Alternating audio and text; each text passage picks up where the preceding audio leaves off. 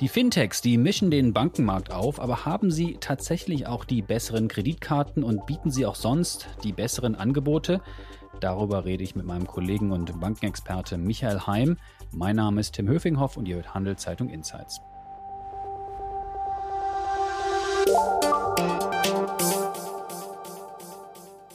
Hallo Michael. Hallo Tim. Der Sommer, der ist da. Wir fahren bald in die Ferien und wir zahlen, wenn wir denn ins Ausland reisen, auch mit unseren Kreditkarten. Sag mal, werden wir abgezockt?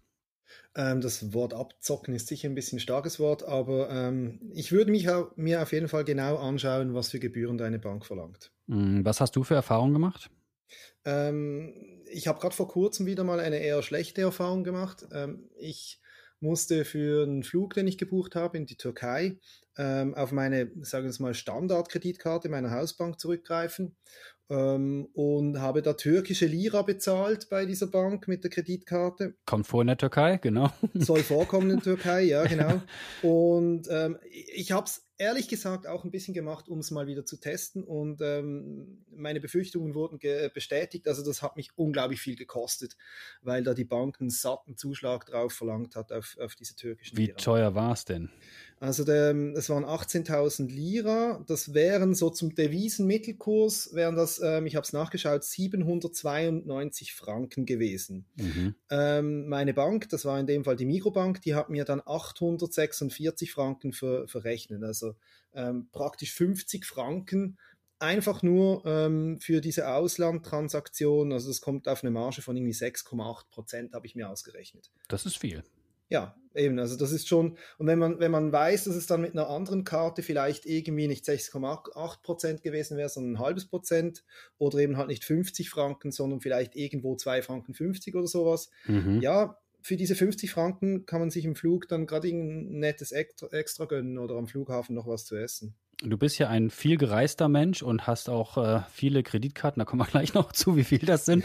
Aber hast noch andere Erfahrungen? Du testest ja, ja viel in dem Bereich. Ja, genau. Also le letztes Jahr, da habe ich auch, ähm, ich war in Vietnam unterwegs, also überhaupt in Asien und ähm, war da mit meiner Freundin. Und wir haben normalerweise auch immer so mit mit unseren, sage ich mal, äh, äh, klassischen Fintech-Karten bezahlt, Revolut, äh, mit Neon. Und da waren wir so bei Gebühren von, ich sag mal, bei bei Revolut kann das auch mal ein halbes Prozent sein, also bei durchaus so einer exotischen Währung wie vietnamesischen Dong bei äh, Neon war es ein bisschen mehr, da war es dann vielleicht mal ein Prozent, ähm, eineinhalb Prozent, so in der Größenordnung. Und dann einmal mussten wir die UBS Maestro-Karte nehmen, um Geld abzuheben. Und da waren wir dann nicht mehr bei ein oder zwei Prozent, sondern bei deutlich mehr. Also schon, schon alleine beim Kurs waren es etwa sechs Prozent, was uns da die UBS verrechnet hat. Und dann kam auch noch fünf Franken für die Bankomatgebühr obendrauf, äh, die wir bei den anderen zwei Karten übrigens nie bezahlen mussten. Also mhm. auch da wieder, das, das, das, das, sind wir dann auch schnell mal wieder für äh, zehn Franken, nur weil wir für 100 Franken Geld abgehoben haben. Mhm. Jetzt kann man sagen, ich fahre ja nicht jede Woche nach Vietnam und äh, nach in die Türkei und gut, sechs acht Franken äh, macht nichts äh, so viel aus bei so einer Reise, die viele tausend Franken kostet. Aber wenn man sich die Unterschiede anschaut, so ein bis zwei Prozent Gebühren oder sieben oder acht Prozent, das ist ja dann doch viel Geld, was da. Das ist, das ist krass. Also ich habe auch schon von, von Lesern Beispiele zugeschickt bekommen. Da hat mal einer, ich glaube in Malaysia, ähm, einen Flug gebucht hat das mit seiner Kreditkarte, die war von Cembra ähm, abgerechnet und die haben ihn dann irgendwie sagen, schreibe 12 Prozent verlangt. okay. äh, und das ist halt schon, es ist schon verrückt, weil man muss wissen, eigentlich so viel größer ist der Aufwand für eine Bank nicht, ob das jetzt eine exotische Währung ist oder eine normale, sondern die spielen da halt auch ein bisschen damit, dass wir dann nicht so genau hinschauen. Also mhm. zumindest ist meine Vermutung. Diese Folge wird von Schroders Schweiz präsentiert. Schroders ist einer der ersten Vermögensverwalter, der in seinen Portfolios auch Naturrisiken berücksichtigt. Was der Schutz unserer Natur mit Geldanlage zu tun hat, erfahren Sie auf schroders.ch.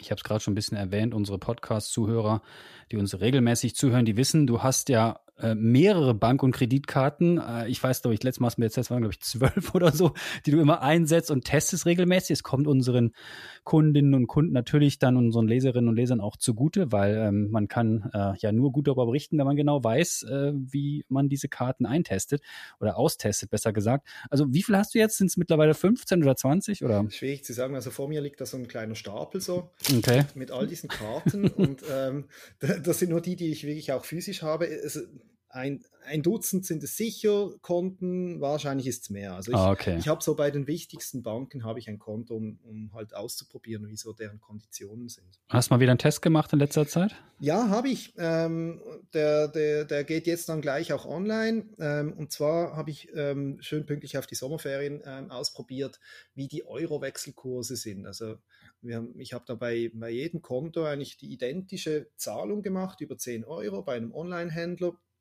und verglichen, was das am Schluss gekostet hat, was die Banken auf dem Konto belastet haben. Und ähm, ja, auch da, Euro ist zwar nicht wahnsinnig exotisch, aber die Unterschiede sind immer noch sehr groß. Wie hoch? Ähm, so das günstigste war, ähm, das war Revolut, das war quasi ohne Marge. Also wenn man das vergleicht mit dem damals gültigen Devisenmittelkurs, da wären es bei Revolut, glaube ich, irgendwie so 0,1 Prozent gewesen. Und die teuersten, das waren dann ähm, die Kreditkarten von, von Swisscard, Cornercard, ähm, auch eine von Viseca und da kam ich auf 4%. Mhm. Und das kann man schon so miteinander vergleichen, oder?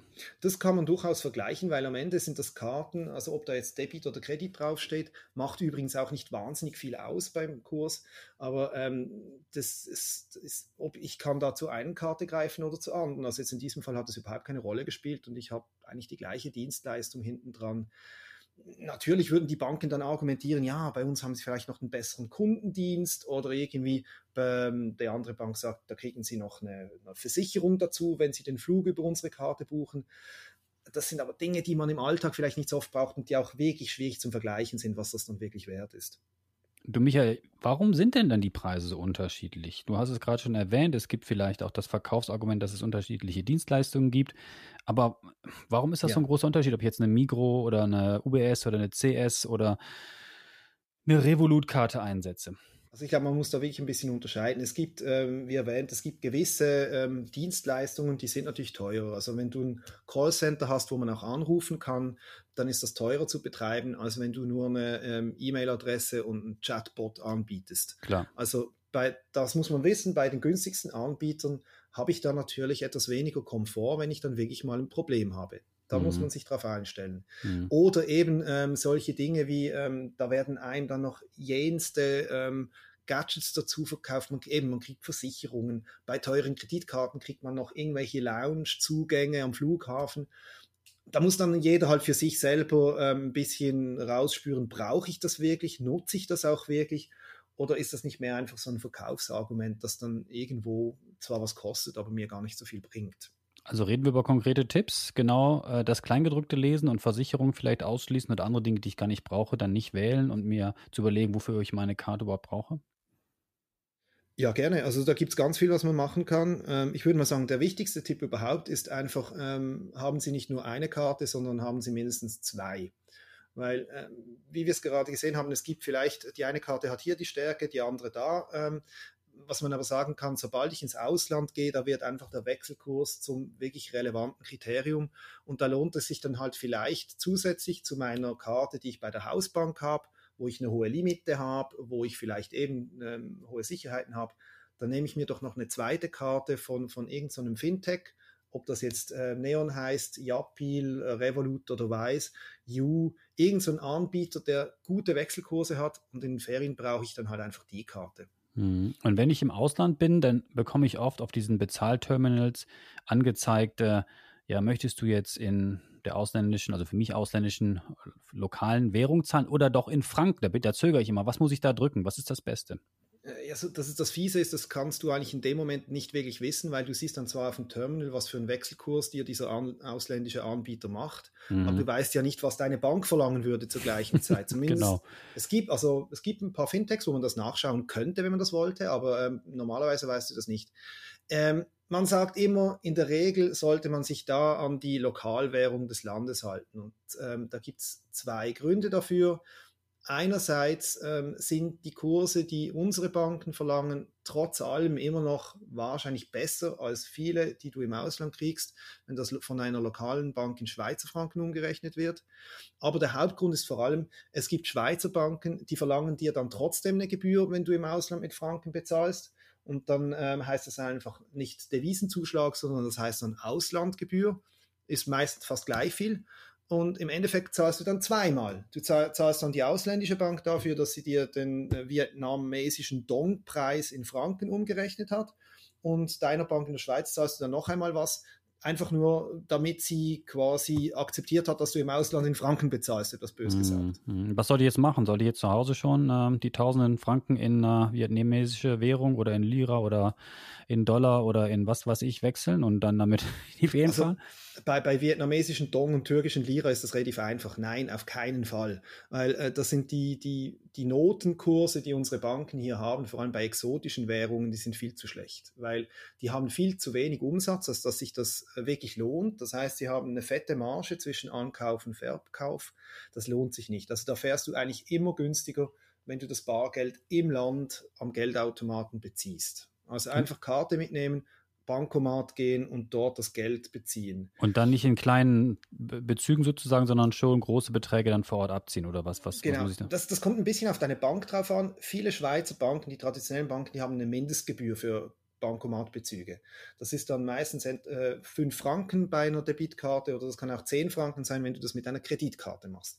Ähm, da ist natürlich, wenn du nur im Gegenwert von 50 Franken Geld abhebst, ähm, ist das natürlich absurd teuer. Das heißt, du musst da dann versuchen, möglichst hohe Beträge abzuheben, mhm. was je nach Land gar nicht so einfach ist, weil die haben dann relativ schnell mal irgendwelche Obergrenzen. Mhm. Und, und da lohnt es sich dann auch wieder zu schauen, es gibt ähm, Anbieter, die kennen keine Grundgebühr. Also mhm. zum, nehmen wir wieder das Beispiel Revolut.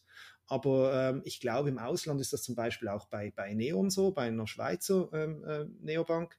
Da hast du einfach einen Prozentsatz. Und da spielt das dann keine Rolle, ob du jetzt für 50 Franken abhebst oder für 100 Franken, du zahlst halt irgendwie einfach ein halbes Prozent oder ein Prozent oder was es dann ist. Diese Folge wird von Schroders Schweiz unterstützt. Wie Schroders Nachhaltigkeit in seinem Investmentprozess integriert und Fortschritte misst, erfahren Sie unter schroders.ch. Also wer uns jetzt zugehört hat, der sagt sich vielleicht, mein Gott, der Herr Höfinghoff und der Heim, die reden da aber vier Stutz, vier Franken. Aber wenn man jeden Tag seinen vier oder sechs Kindern am Strand immer mit der Kreditkarte Eis kauft oder Glacé, dann ja. wird es schon ein bisschen teuer nach drei Wochen, oder? Genau. Und da, du hast ein gutes Stichwort gemacht. Glacé am Strand mit der Karte bezahlen.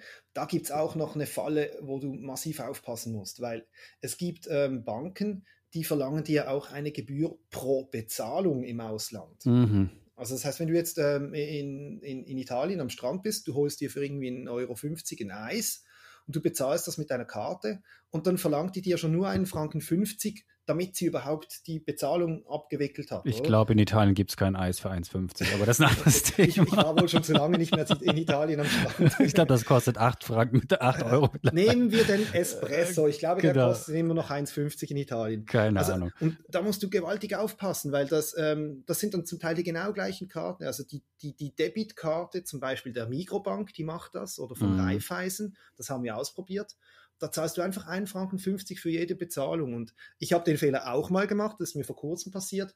Da war ich bei, ähm, in, in, in Deutschland, äh, ging noch in die Apotheke und habe mir ein Päckchen Aspirin gekauft und habe beim Bezahlen die falsche Karte verwendet und dann auch diese 1,50 Franken bezahlt, oder? Ähm, und das war dann irgendwie fast ein Drittel des Verkaufspreises. Das ist die also, Strafe dann von Migo, dass du im Ausland shoppen warst. genau, genau Gut, aber reden wir ein bisschen allgemeiner jetzt über das Fintech- und Neobankenangebot. Die brechen ja schon, das kann man schon so sagen, oder? Das starre Finanzgefüge auf und erreichen immer mehr Marktanteile. Ähm, aber ist das wirklich so? Übernehmen die jetzt wirklich mehr Kundinnen und Kunden und äh, machen die den etablierten Banken jetzt äh, bisschen Feuer äh, sozusagen?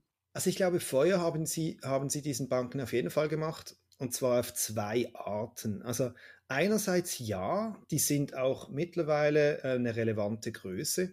Also wenn man schaut, von, von Revolut hat man lange keine Zahlen mehr gekriegt, aber die haben mal gesagt, dass 350.000 Schweizer ein Konto bei ihnen hätten. Mhm. Ähm, von Neon weiß man, dass sie äh, jetzt bei etwa 160.000 Kunden sind und da sind dann doch schon sehr viele darunter, die auch das Lohnkonto bei dieser Neobank haben, die da regelmäßig äh, ähm, auch mit dieser Bank Geschäfte tätigen. Also das sind nicht mehr allzu kleine Nischen, sondern wir sind da schon eigentlich in der Größe von, von, von kleineren Retailbanken. Über welche Angebote reden wir genau? Also sind das diese bekannten Namen wie Revolut, hast du schon erwähnt, Neon und You kenne ich glaube ich auch. Gibt es noch andere? Das sind sicher die Größen, die du jetzt gerade genannt hast. Also Revolut, zuletzt hörte man, haben die etwa 350.000 Kunden in der Schweiz. Von Neon weiß man, dass sie bei etwa 160.000 sind. Ähm, kenne ich gerade keine Zahl, aber ich glaube, die 100.000 haben die auch schon geknackt. Also die sind alle sehr steil unterwegs. Ich würde mal sagen, so im klassischen Payment-Bereich, wo es vor allem darum geht, Lohnkonto, Karte, Alltagstransaktionen, da sind das so die großen. Und die sind gut dabei. Und die sind gut dabei. Und was man jetzt aber immer mehr sieht, ist, ähm, dass auch in anderen äh, Bereichen zunehmend digitale Angebote sich ähm, etablieren. Also ähm, spannend ist, dass zum Beispiel viele Banken auf die Vermögensverwaltung schielen und da nicht mehr einfach nur so das 3a-Konto, was wir ja schon kennen, sondern wirklich so ein bisschen digital ähm, Konto, ein digitales Banking für Vermögensverwaltung für Leute, die ein bisschen mehr Geld mitbringen. Also ähm, die Bank von Tobel hat ja schon vor ein paar Jahren, das ist Volt ähm, gegründet, was eigentlich ein, eine digitale Kontobeziehung für eine Privatbank ist. Ganz ähnlich ähm, Alpian heißen die, die kommen aus der Romandie, ähm, geben auch sehr Gas, man sieht sehr viel Werbung von denen. Also da geht es auch darum, Vermögensverwaltung ähm, für, für Leute mit ein bisschen mehr Geld. Und jetzt im Moment gerade am Start ist die Bank Radicant. Ähm, das ist eine Tochter der Basel Landschaftlichen Kantonalbank. Die sind jetzt gerade so ein bisschen in diesem Modus, wo sie langsam auf Kunden zugehen. Und auch da geht es eigentlich um, um Vermögensverwaltung, also dass du ein, ein rein digitales Konto hast, für, aber für größere Beträge, wo das Geld angelegt wird und wo du eigentlich auch da ein komplettes Angebot kriegen sollst. Das in einem unserer nächsten Podcasts. Aber ähm, ich würde gerne mit dir noch darüber sprechen. Sind das dann jetzt Schweizer oder europäische und internationale Großbanken, die das jetzt primär machen, oder sind das dann wirklich junge Startups, die sich da tummeln? Also am Anfang waren es vor allem die Ausländer. Also wir hatten schon von Revolut gesprochen. Da gibt es auch noch Wise. Ähm, das sind ähm, Angebote, ich glaube, die sind beide aus Großbritannien ursprünglich und äh, N26 aus, aus Deutschland. Das waren so die ersten Namen, die man kannte, die auch so ein bisschen gezeigt haben, wie, wie man ein günstiges Bankkonto, eine günstige Kreditkarte anders machen kann. Aber mittlerweile ähm, haben da auch die Schweizer nachgezogen. Also wenn man heute so, so schaut in der Schweiz, dann sind es oft Schweizer Firmen, die, ähm, die da jetzt äh, ihre Geschäfte ausbauen. Zum Schluss noch, wie geht es weiter in dem Markt? Welche Trends gibt es und worauf muss man vielleicht sonst noch achten? Also ich glaube, ähm, der, der, große Trend ist sicher, dass diese scharfe Grenze zwischen Neobanken, Digitalbanken und klassischen Banken, die wird immer mehr verschwinden. Ähm, ich glaube, da werden große Banken sehen, dass das ein Geschäftsfeld ist, wo es sich lohnt, ein eigenes Produkt zu lancieren, so wie das die Bank Claire gemacht hat mit Zack. Ähm, es gibt andere Ansätze, die UBS, die versucht uns ähm, zu verkaufen, dass quasi im Rahmen ihrer eigenen Kontobeziehung immer wie mehr auch digitale Elemente einfließen und zwar nicht einfach digital, wie wir das kannten, sondern auch mit, mit neuen Geschäftsmodellen. Ich glaube, wenn wir in fünf Jahren über das Thema reden, dann wird es wahrscheinlich diese Grenze zwischen klassischen Banken, Neobanken, ähm, Digitalbanken so nicht mehr geben.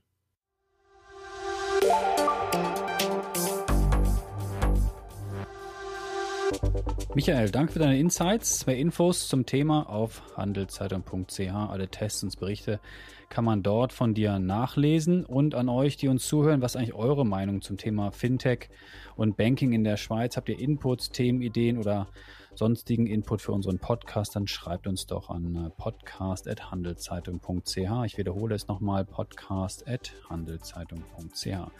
Wir freuen uns über eure Rückmeldung und natürlich noch viel mehr, wenn ihr uns abonniert, sei es bei Spotify, Apple oder wo ihr uns immer auch hört.